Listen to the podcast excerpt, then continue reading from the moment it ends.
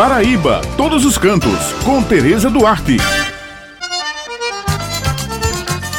Bom dia, minhas amigas Josi Simão e Bete Menezes, meu amigo Maurício, e um bom dia especial para todos os ouvintes que mais uma vez estão com a gente aqui no Jornal Estadual. O município de Areia, na região do Brejo Paraibano, é muito procurado por turistas durante todo o ano, por ser uma cidade rica em cenários históricos, produção da cachaça e principalmente pela criatividade em produtos do turismo rural.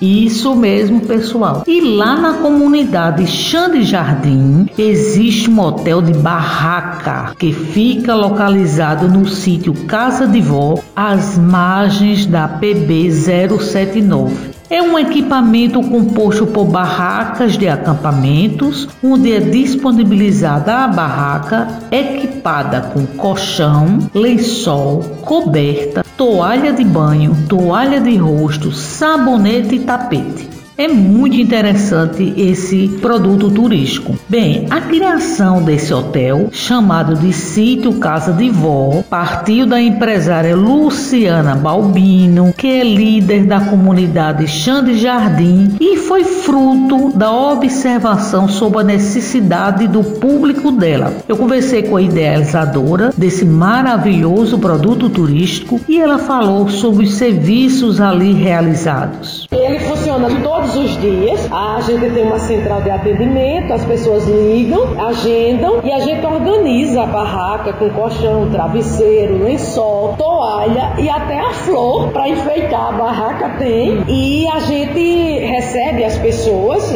como se fosse um hotel mesmo, com a diária começando às 14, terminando no outro dia às 12 horas. E o interessante, como você viu, é que é dentro de um sítio. Você acampa como se você estivesse numa mini fazendinha, como se você estivesse na casa de uma avó, como se você estivesse numa propriedade rural. E a gente teve o cuidado de montar os banheiros próximos às barracas para que as pessoas pudessem ter acesso. A gente tem um sistema de monitoramento com câmera bem intenso, a gente tem vigilância a noite inteira e cada dia mais a gente tem percebido que é mais pessoas têm buscado. Tem finais de semana que a gente não tem barracas disponíveis, porque também a gente prima de também não encher demais para que as pessoas possam ir para lá para se divertir, para acampar mesmo, realizar esse sonho, principalmente criança. A gente recebe pessoas lá, um dos pais, e você viu que a gente já tem os chalés também, porque se sentir medo, vai pro chalé. Porque às vezes são pessoas, muitas vezes, que moram em apartamento, que nunca acamparam e às vezes ficam com é. medo. E eu sempre aprendi que o mais difícil é a pessoa chegar em sua porta. Então, se ele chegou, ele não pode voltar sem realizar o sonho ou sem investir na comunidade. O que é que o turista encontra lá? Da estrutura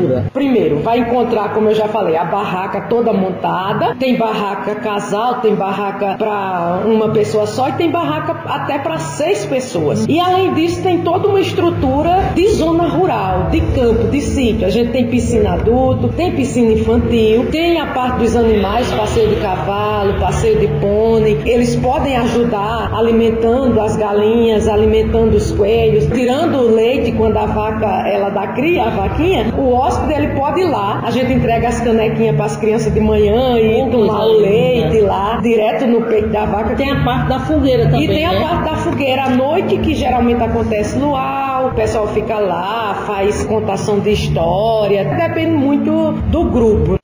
Bem, essas são as dicas de hoje. Eu me despeço por aqui, lembrando que toda sexta-feira o jornal A União circula com a coluna Paraíba todos os cantos e aos domingos com a página com muitas dicas bacanas para quem gosta de turismo, destacando pontos em diversos municípios do nosso estado. Muito obrigado pela atenção de vocês e um final de semana abençoado para todos.